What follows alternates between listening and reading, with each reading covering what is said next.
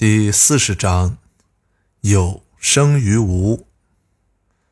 反者道之动弱者道之用。天下万物生于有有生于无。循环不止的阴阳变化是道的运动规律。道的作用方式是看似柔弱、润物无声的。宇宙中的万事万物产生于形而下的有，形而下的有又产生于形而上的无。经典解读。本章讲述了道的运动变化法则和道产生天下万物的作用。道无形象，无言语，无作为。我们所能认识到的是它的一种德，也就是道的属性。反者道之动一句，主要包括两个方面的含义：一是矛盾着的对立体各自向着自己的对立面转化；二是事物运动变化的规律是循环往复。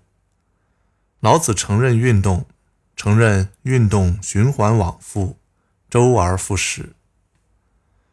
弱者道之用，是说道在发挥作用的时候，用的是看似柔弱的方式。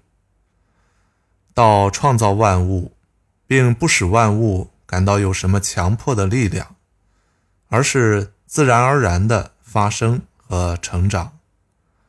用弱。和用强，也就是无为和有为的区别。天下万物生于有，有生于无。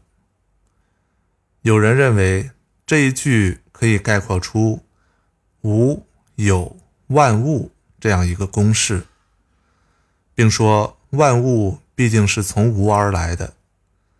其实，老子讲有和无。未必是把无当做第一性的东西，而把有当做第二性的东西。